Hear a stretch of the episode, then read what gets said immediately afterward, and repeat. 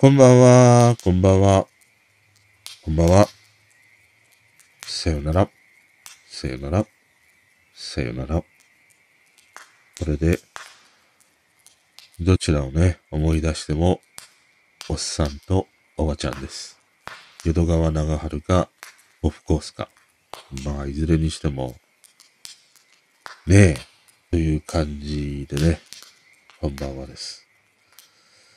このなんかさ、別れの時に交わす言葉でね、すごい好きな言葉があって、また明日っていう言葉がすごい好きなんですね。で、子供の頃はもう小学校とかね、毎日毎日また明日ねって言って下校していくというね、風景が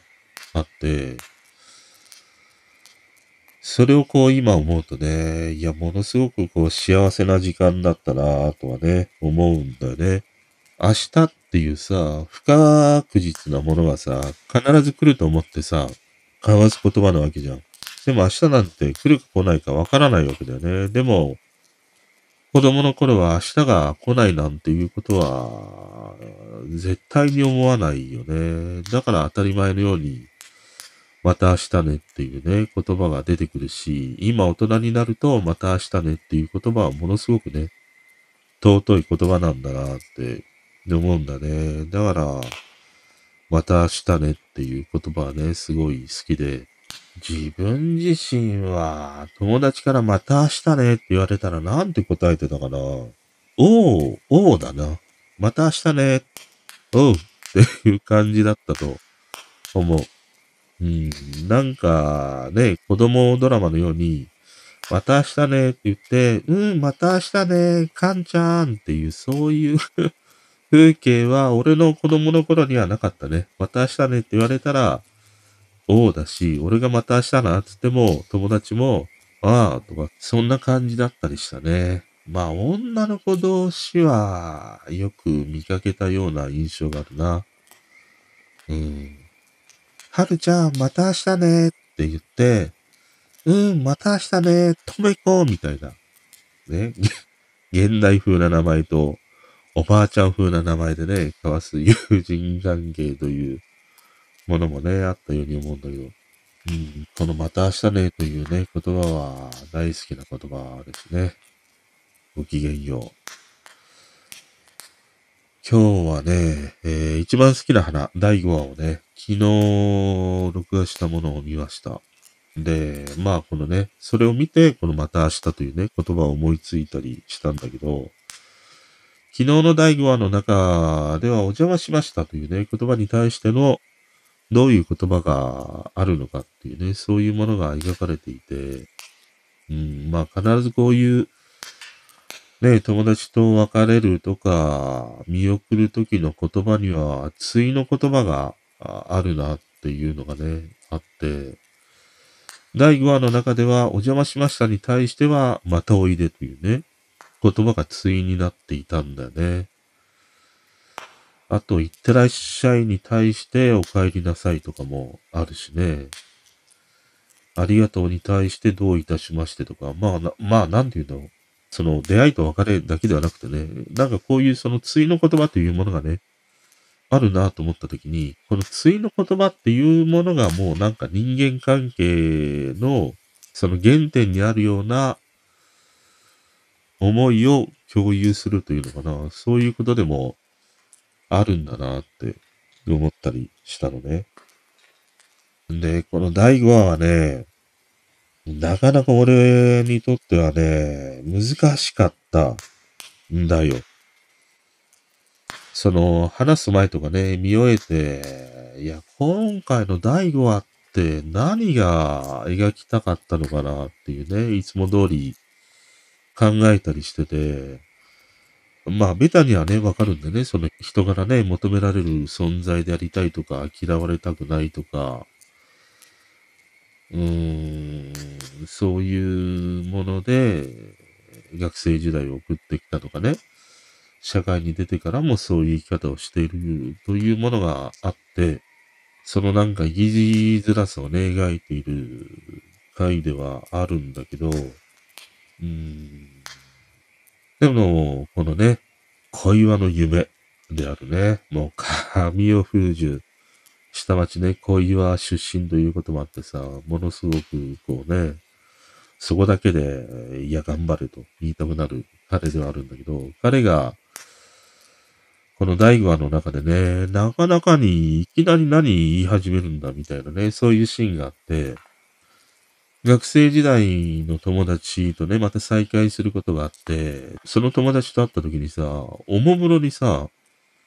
いや、君たちがね、一人で寂しそうにしていたから、だから、僕はね、そういう寂しそうにしている人であれば、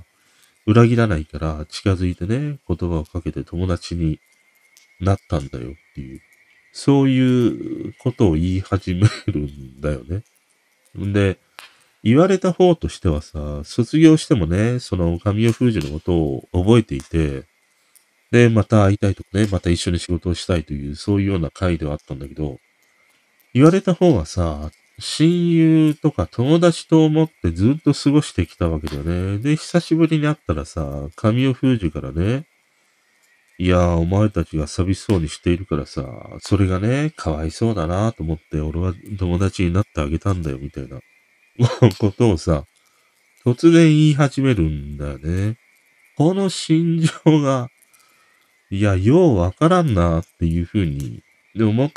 たりしたんだよね。ただそういうふうに言うだけの、あの、伏線はあったんだよ。彼はコンビニでバイトをしてイラストを描いてインスタに上げているというね。至って平平凡々な毎日を過ごしている。で、一方で、その仲が良かった、今回ね、連絡を取ってきた学生時代の友達というのは、画家になって有名になっているんだね。自分でアトリエを持っているほどに、まあ今のね、すごくいい環境の中で仕事ができている。そういう彼から何年かぶりに連絡があってさ、その彼のね、仕事場に行ってみると、運命の差ができているわけだよね。学生時代はさ、自分の方が友達もいっぱいいて、ね、多くの人から必要とされている。ある意味その、ヒエラルキーの上の方にいた。で、一方その画家になっていたね。彼は、孤独で一人ぼっちで、ヒエラルキーの下の方にいた。そういう関係性があったわけで。でも卒業してみると、それが逆転しているわけだよね。一方はコンビニでうだつが上がらない。一方は画家としてね、アトリエを持ち、個展を開くことになっているっていうさ。だから、そういう伏線があったから、神尾風樹はね、突然ああいうことを言い始めたっていうさ、そういうストーリーがあるんだけど、でも、なんて言うんだろうな。そこで思うのはさ、いや、何でもかんでも素直にね、カミングアウトすればいいってもんじゃねえだろっていうさ、思いが、俺はしてしまうんだよね。その、自分の傷は自分のものであって、他人のものではないわけだよね。でもその傷の痛みを唐突に共有されるときって、まあ、今回のドラマの中ではね、松下洸平というその傷を共有できる人がいるからさ、いいんだけども、久しぶりにね、会うそういう旧友にいきなりね、唐突に傷を晒したとてね、どうなるかっていうさ、そこまでのその想像が働かないっていうね、あのキャラクターが、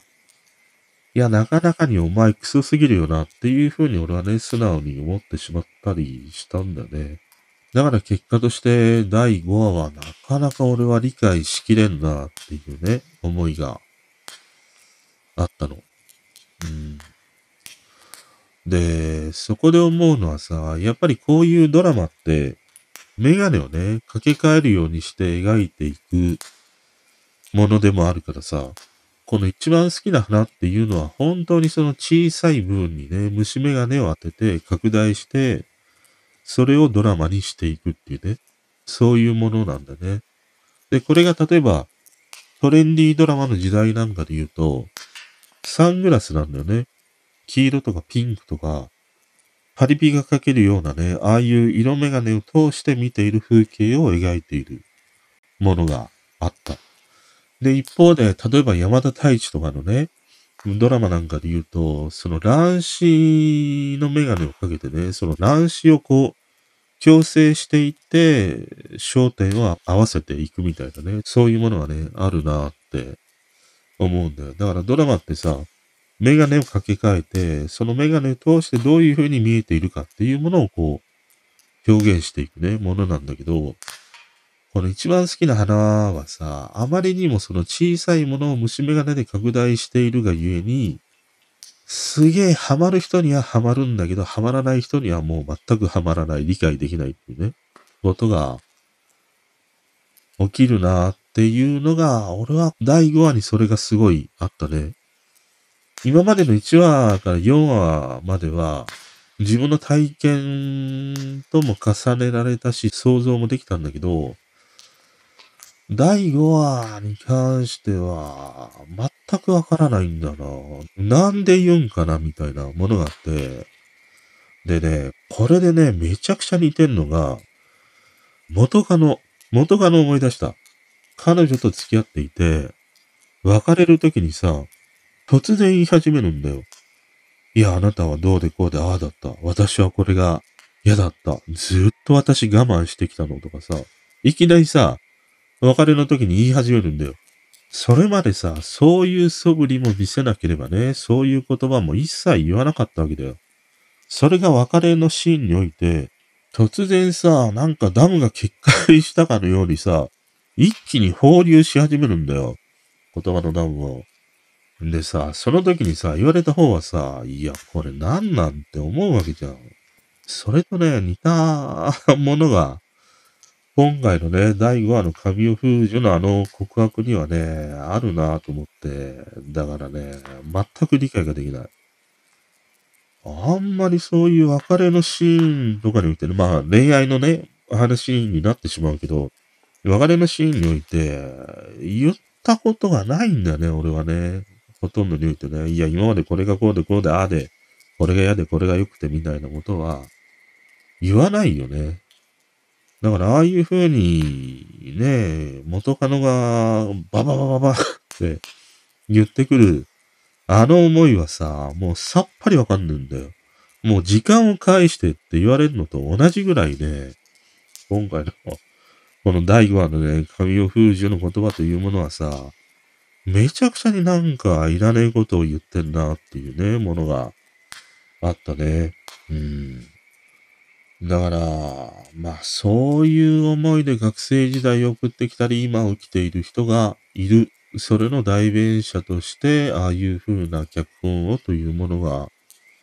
あるんだろうけれどもね。うん。これがどれぐらいの人が共感できるのかなっていうことには、興味があるかな。いや、ものすごい理解できたわっていう人が、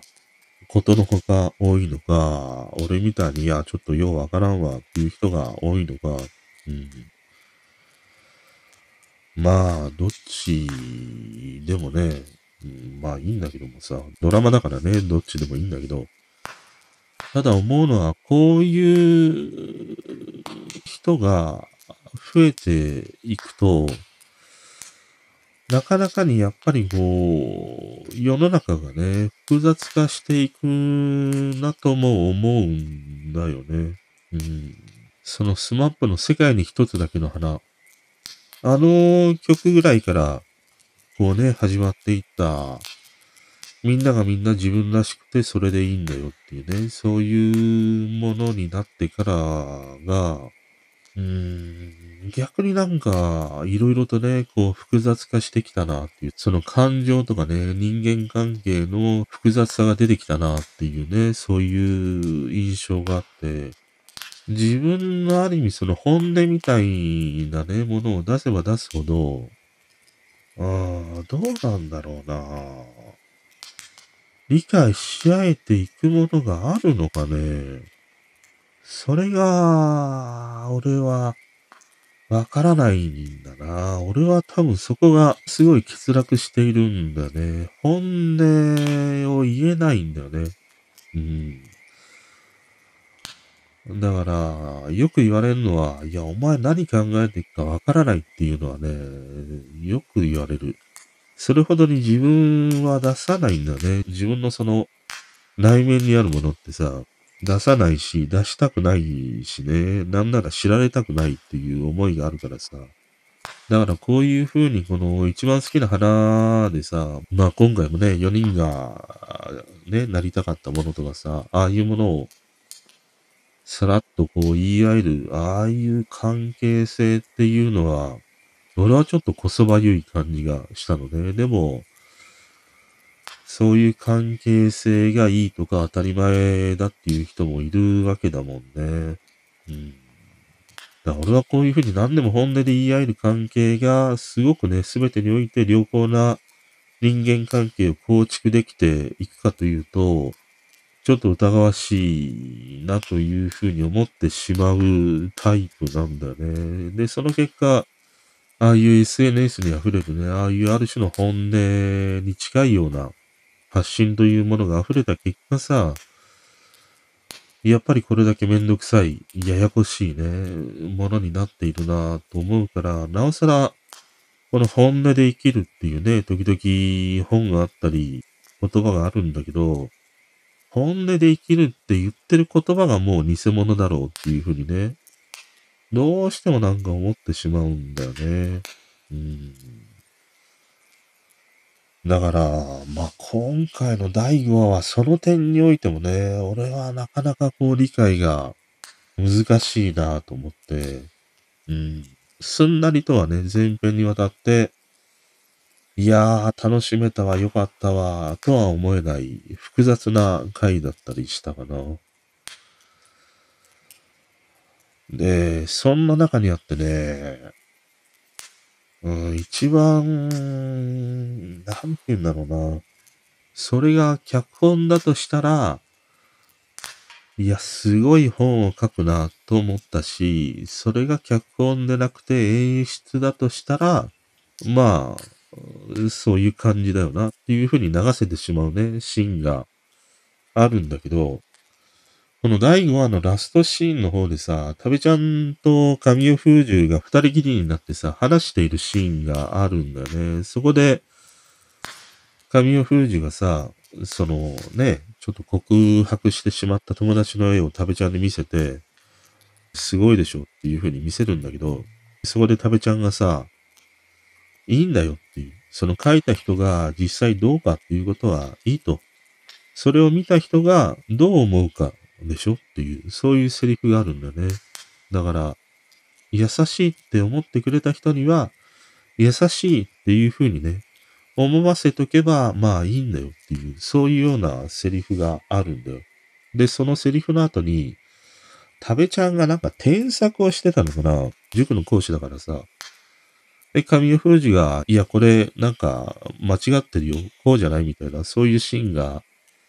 あって、で、大変よくできましたっていうね。あの、よく小学校の頃にもらったさ、スタンプ、それを、神尾封じの手の甲にするんだね。あのシーンだよ。あのシーンが、これが脚本の中に狙って書いていたとしたら、すごいなっていうふうに思ったのは、結局、食べちゃんが言っていることはさ、人から自分が見られている時、どういうイメージで見られているかっていうのはさ、10人十色で違うっていうことを言ってるんだよね。自分は黄色だと思っているんだけど、周りから見たら赤やね、紫や青に見られているっていうものがあって、だからそういう風に見えてる人にはそういう色のものだと思わせとけばいいっていうことを言っているんだけど、そうした時にさ、あの食べちゃんがね、なんか添削していて、この答えはこうだよって言っているあの一連のシーン。つまりはさ、その学問というものには必ず正解があるっていうところまでもし描いていたのだとしたらすごいなと思ったの。要は人間関係においてはさ、答えがないんだね。10人が10人みんな違う思いをするからさ、答えがない。でもああいう学問の世界には必ず答えがあるわけだよ。数学なんかで言うとたった一つの答えがあるわけで、そのなんか対比だよね。まあそこまでのね、その学問にそういう必ず答えがあるからっていうところまでのメッセージ性は感じないんだけど、でも対比としてね、答えがあるものと答えがないものをこう並べた脚本を描いていたとしたら、すごいなって思ってしまったの。まあ、図らずもこれが単にね、演出上の流れで、ああいう風に食べちゃんが添削していて、いや、なんか間違ったところを神尾封じがね、指摘しただけかもしんないんだけどさ。まあ、それはね、見ている側の俺がそういう風に受け取ったというだけのことだって、こういうことでもあるよね。だからね。あのシーンを見て、俺みたいに受け取る人もいれば、まあ何にも、ね、ああ、ちょっと指摘してくれたのねっていう風に思う人もいるし、そのままね、流してしまう人もいるからさ。だから結局、人が何かね、えー、見たり出会ったりして、どういうふうにそのものをこう受け止めていくのかっていうことは、やっぱり10人十色千差万別っていうね、ことがあるっていうところだよね。あとは、やっぱりここはも印象的なセリフのパレードだったりしたな。特にね、その冒頭にも話した、お邪魔しましたに対してのまたおいで。というね、松下洸平と神尾風樹の関係性がある一方で、神尾風樹が元ね、同級生のアトリエに行った時には、お邪魔しましたに対してバイバイというね、あの次の言葉の違いの描き方とかね、あと死にたいっていう言葉をね、今のもう少しニュアンスの柔らかい言葉に変えてね、お腹が痛い時みたいなね、ああいう表現とか。あとね、何気に刺さったのがね、松下洸平と神尾風二が電話をかけているシーンで、まあ死にたいとかね、お腹が痛いとかそういうセリフの中で、松下洸平が、その分かっていたい人がいて、分かってくれる人がいると、ちょっとはマシじゃないかっていうね。そういうセリフがあって、それがなんか妙に響いたね。結局俺がこうして毎日毎日配信しているようなことも、同じようなことがあるなと思って、結局自分が毎日毎日こうして配信しているのは誰かに聞いて欲しいというね、思いがあって、で、その話していることがさ、理解してもらえているかどうかっていうのはわからないんだけど、でもその再生数というものでね、あ誰かに聞いてもらえている、届いているんだなっていうものがあるからさ、そういうものがあるからね、この俺の日々の生活っていうのはちょっとはマシなんだなって思ったりもしてね。あの分かっていたい人がいて、分かってる人がいるとちょっとはマシっていうね、セリフは、ちょっとこの自分のね、配信している環境とも重ねてしまったりしてね、いいセリフだなと思ったね。まあ、相変わらずね、面白いよ。このね、一番好きな花は。うん。あともうなんか反射的なのがさ、花ね、あの、藤井風の花がさ、冒頭とエンディングで流れるんだけど、もう冒頭で流れてくるだけでさ、パブロフの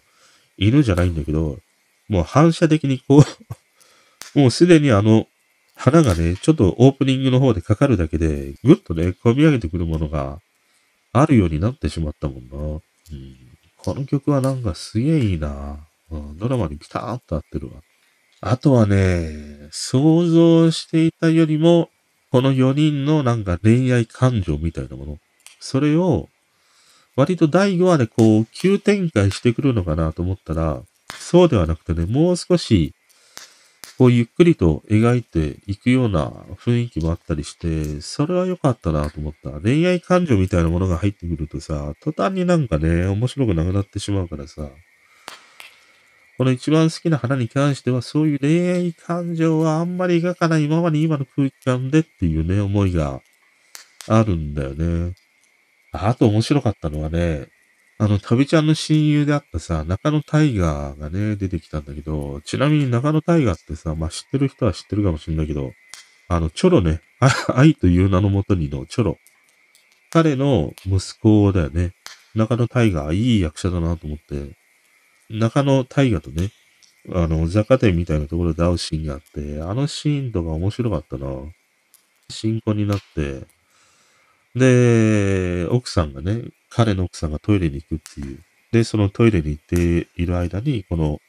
タブちゃんと中野大河はさ、昔の旧友かのようにさ、じゃれ合うわけで。で、その嫁さんはね、トイレに行くって言いながら、まあその二人のシーンをどっかから見ていたんだろうね。車に戻るシーンでさ、いや、私は大丈夫だからみたいなことを言うんだよ。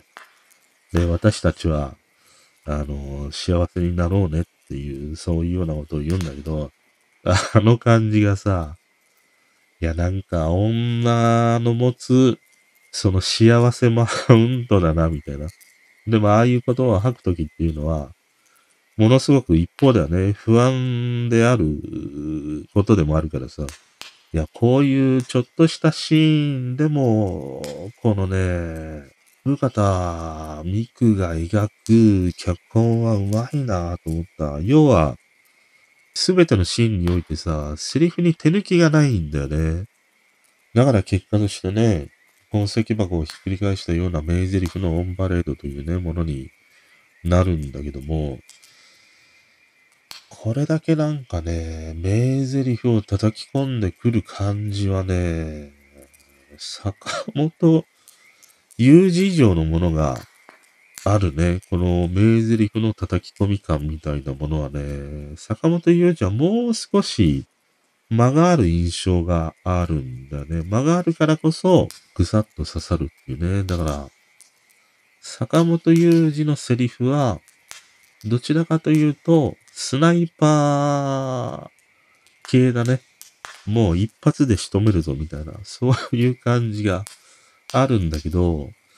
産方はもう明らかにマシンガン系だよね。ダダダダダダダダってこう、セリフをね、打ちまくるっていう、そういう感じもあったりもしてね。でも、まあその一つ一つのセリフが本当にね、もうマシンガンの弾のようにさ、殺傷能力があるね、ものでもあるから、やっぱり結構残るんだよね。うん、まあ一番好きな花は面白いな。でか、第5話は何だろうな。テーマがな。一言で言い表すと、うん、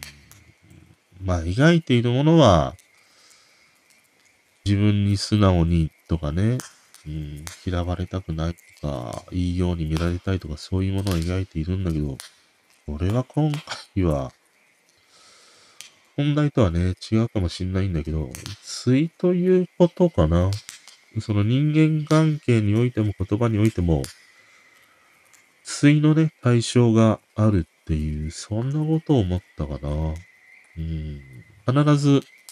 言葉でも何でもね、行動でも何でも投げたら帰ってくる、その対の存在の大切さっていう、そういうものを思ったりしたわな。まあ、相変わらずいいドラマだね。楽しみなドラマだね。で、もう一つがね、昨日というか今朝方か、思わずね、声を上げてしまったんだけど、大橋純子さんがね、亡くなるというものを見て、いや、ちょっとね、驚いてしまって、あまりにもね、続くからさ、で、しかも大橋純子は割とこう、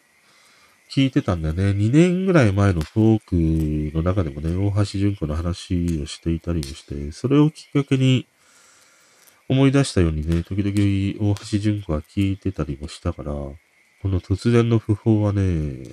本当に驚いたりしたんだけど、俺彼女のね、アルバムで一番好きなのが、マジカルっていうね、アルバムがあるんだね。ベストアルバムなんだけど、そのアルバムの一曲目にさ、恋はマジックっていうね、曲が入ってるんだね。これが先頃ね、亡くなった本田義則と歌っている曲で、夏女ソニアは CM 用の曲でさ、割とこう、歌い上げる系というか、派手な曲なんだけど、恋はマジックの方はもう少し抑えた感じでね、俺はむしろこの恋はマジックの方がね、この二人のコラボ曲としては好きなんだよね。で、それ以外にもこのマジカルって、未発表曲が4曲ぐらいだったかな収録されているというものがあって、あのー、聞きたいなとね、思って当時。で、タイミングがあってレコードが再販されるっていうね、ものがあったの。あの、このアルバムはさ、CD もないし、サブスクもないんだよ。レコードしかないんだよね。だから、レコードをね、予約したんだけど、あの、前にね、山下達郎のアルバムの時と一緒で、ちょうどそのカードのね、更新月がうまくできなくて、まあ、メールは来てたんだけど、俺が気づかなかっただけで、買いそびれてしまったんだよね。だからちょっともう一回売っているようであればね、手に入れたいなと思って。ただね、YouTube にはこのマジカルのフルのバージョンがね、落ちてたりもするので、今朝はね、それを聞いてたんだけど、ものすごくね、やっぱりいいアルバムだし、大橋純子の歌声っていうのは、やっぱりその存在感があるんだよね。あの70年代ぐらいの時代って、大橋純子がいたり、八神純子がいたり、渡辺真知子がいたりっていうね、ポップコン系のここら辺の歌手の人たちが、大勢ね、活躍していた時代というものもあったりもしてさ、誰一人としてね、歌が下手っていう歌手がいなかったんだよね。で、その一翼をね、担っていたのがこの大橋純子だったりもしたからさ。なんか改めてね、彼女の曲を聴くとね、いや、ものすごいよ。歌のうまさ、歌唱力、表現力たるやっていうものが、もう段違いである。だからね、大橋純子は、まあ、サブスクでもね、あの、何枚かのアルバムが出ているから、ファーストアルバムのフィーリングナウとかね、そこら辺からこう聞いてみるとね、いいよ、すごい。特にね、このファーストアルバムとかね、もうファーストアルバムにしてね、もう完成形みたいな、仕上がってますみたいな、そういうね、一話になってたりもするぐらい、もう魅力的なアルバムで、名盤だね。だから以前、この大橋純子の話をした回をちょっと切り取って、今回のね、このトークの後ろにアップしてみようかな。うん。あの、興味がある方はね、あの、お付き合いいただければと思うんだけど。うん。まあ、大橋純子さんの訃報は、まあ、驚きでもあるし、あまりにもちょっとね、続きすぎるよね。うん。まあ、毎年この季節の変わり目ね、秋から冬とか、冬から春とかね、この変わり目にね、こういう風になくなっていくっていうものがあるんだけど、うん、まあ寂しい限りだな。ということで今日はここら辺にしておきましょう。それではまた明日。おやすみなさい。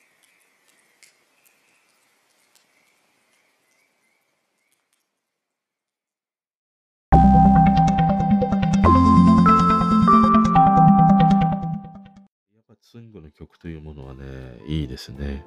で、そんなね、70年代のディスコソウルを聴いていた流れから、70年代の歌謡曲に流れていったんだよね。そこでね、ハマったのがね、大橋純子でした。ね大橋純子というと、黄昏マイラブとかさ、シルエットロマンスとかね、代表曲としてよく知られてると思うんだけど、大橋純子はね、めちゃくちゃにソウルフルだよ。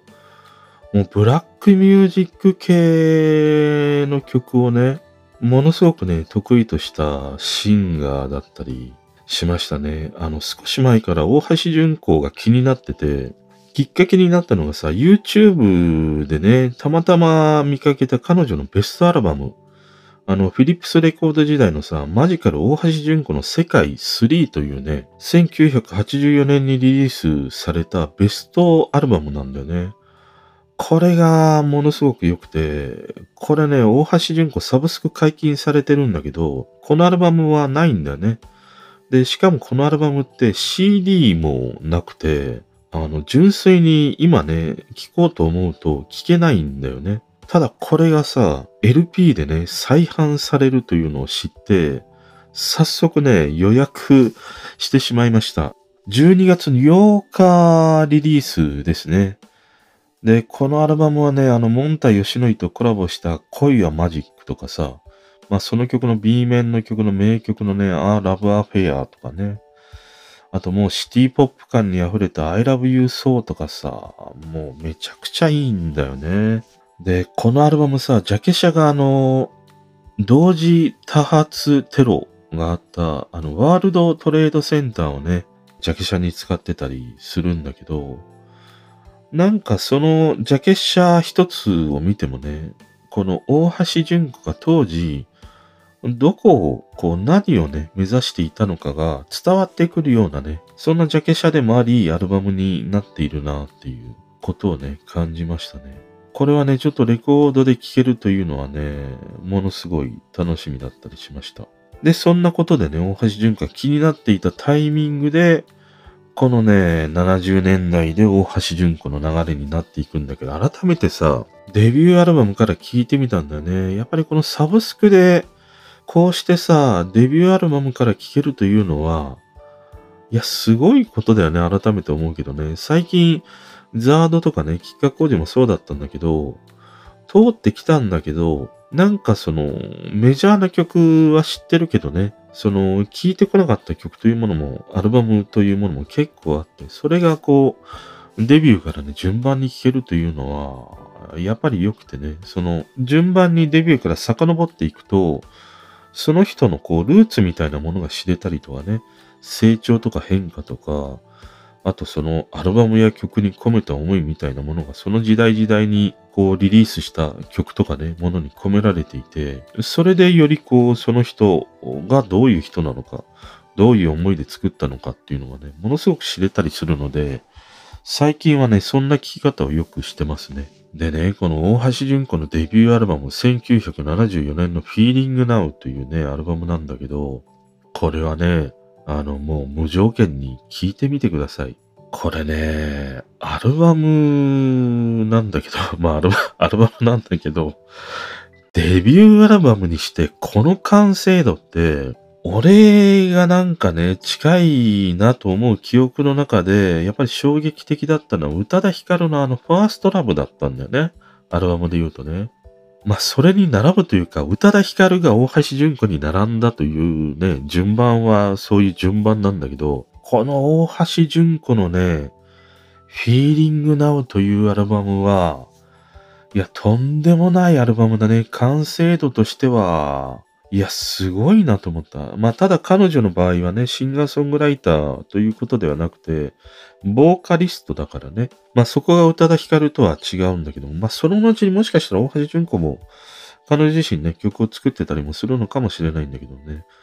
このね、完成度は、いや、とんでもないなと思いました。もうちょっとね、痺れました。で、それからね、まあ順番にこう聞いていったんだけど、やっぱりね、大橋純子で言うと、この70年代のフィリップスレコード時代に出しているアルバムの数々というのがね、どれもいい。あの、シティポップ感に溢れている曲もあれば、そのブラック系のね、ソウルフルな音楽とかもあって、ブラック系のね、音楽が好きな人であれば、ハマるんじゃないかなと思います。あの、黄昏マイラブとはね、歌謡曲の大橋純子じゃないんで。本当にね、ここら辺の時代の橋順子の歌というものはね、いやー、本当に痺れた。で、大橋純子からの流れで次に行ったのが、またね、もう第二の資格とも言ってもいいよ。渡辺のまっちゃんだよ、渡辺の。まちこさんですよ。まちこ先生ですよ。俺が好きなまちこもね、頑張ってますけれども。渡辺まちこ。もうこのさ、70年代の中盤から後半にかけてのデビュー組って、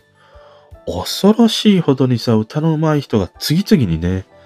デビューしていくんだよね。で、しかも未だにね、まだ現役の人が多いっていうさ、まあよくね、80年代のアイドルがすごかったとかね、まあ花の98年組とかさ、言われるんだけど、この70年代のね、時代の次々に出てくる様、もう強敵が出てくる様っていうのは、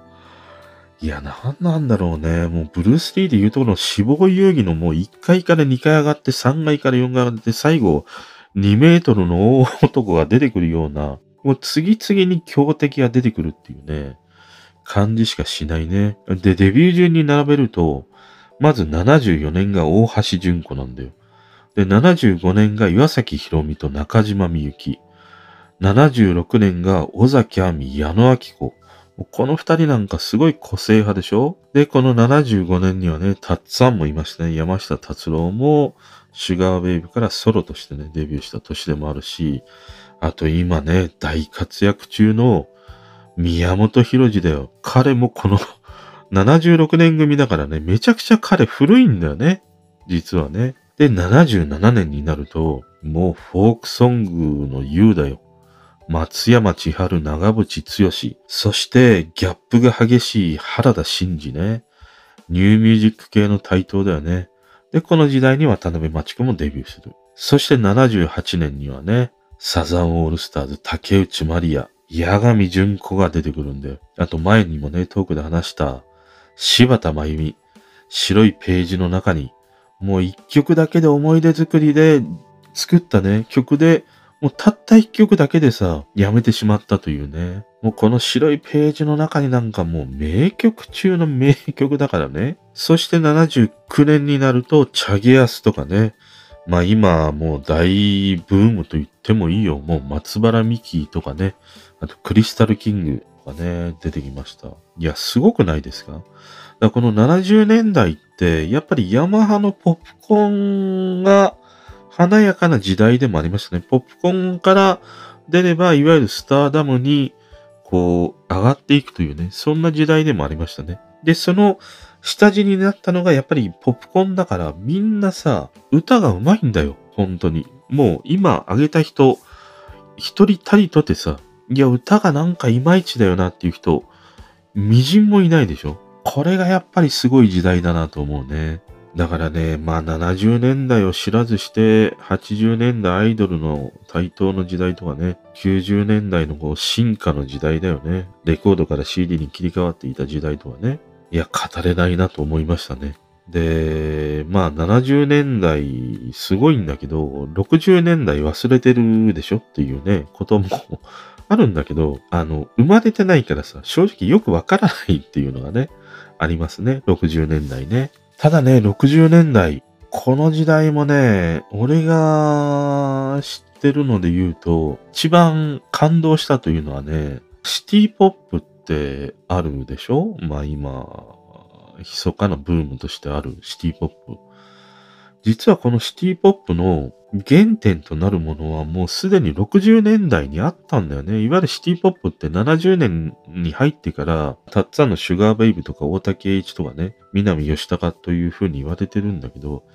実はもう少し前のもう60年代にシティポップの元になるようなものがあって、それが広田美恵子だったりするんだよ。で、広田美恵子に楽曲提供していたのが、堤京平さんなんだよね。だからシティポップの本当の原点中の原点で言うと、俺はね、京平さんだと思ってますね。で、このさ、広田美恵子はね、いいんだよ。まあ、佐渡のね、桑田さんとか多くの、あそこら辺の時代の人たちが、もう広田美恵子を崇拝していたのと同様に、あの気持ちがめちゃくちゃにわかる。広田美恵子の渚の噂。これはあの、京平さんがね、初めて広田美恵子に書いた曲なんだけども、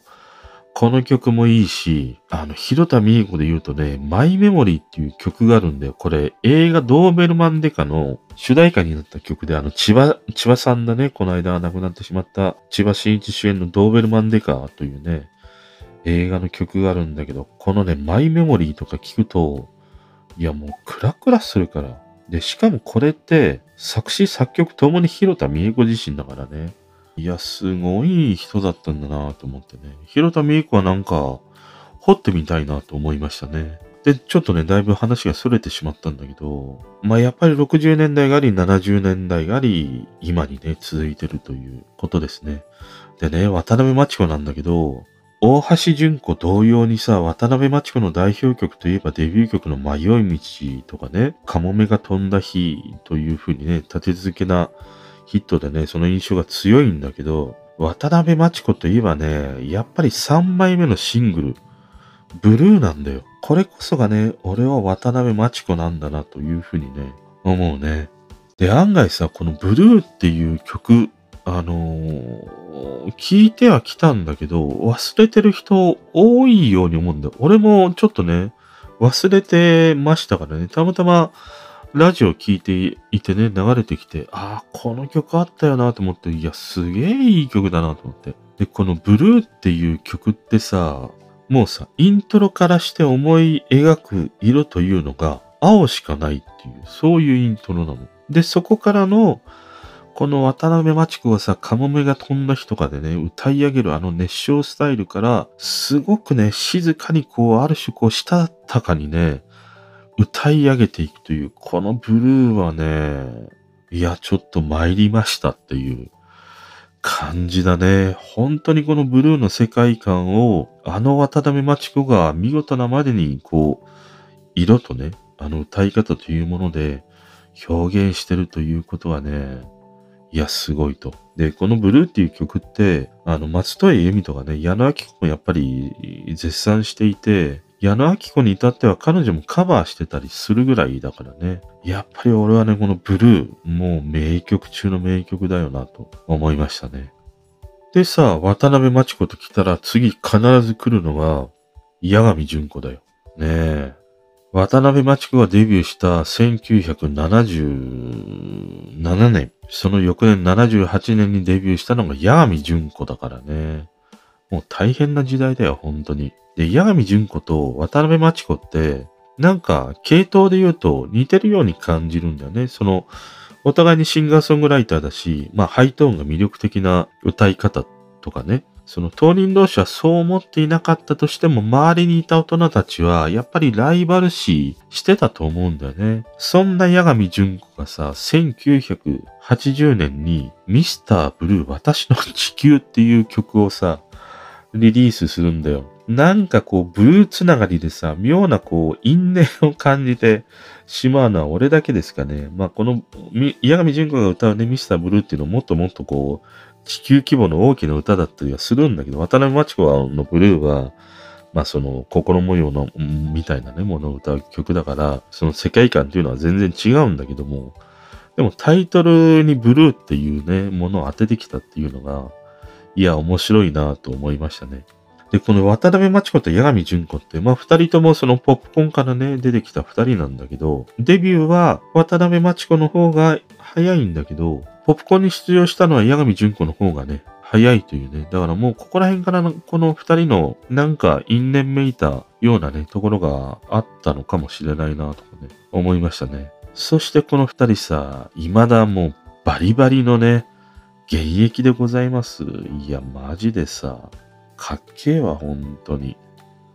で、そんなね、ちょっとその70年代の歌謡曲にハマっていて、もう、なんか3すくみだよね。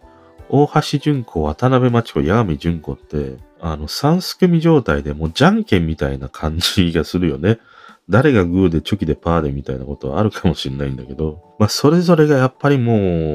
魅力的でね、最高なミュージシャンだなと思うね。まあこのサンスクみたいなことで言うと他にもいたよね。松任谷由実と中島みゆき、竹内まりやとかもね、よく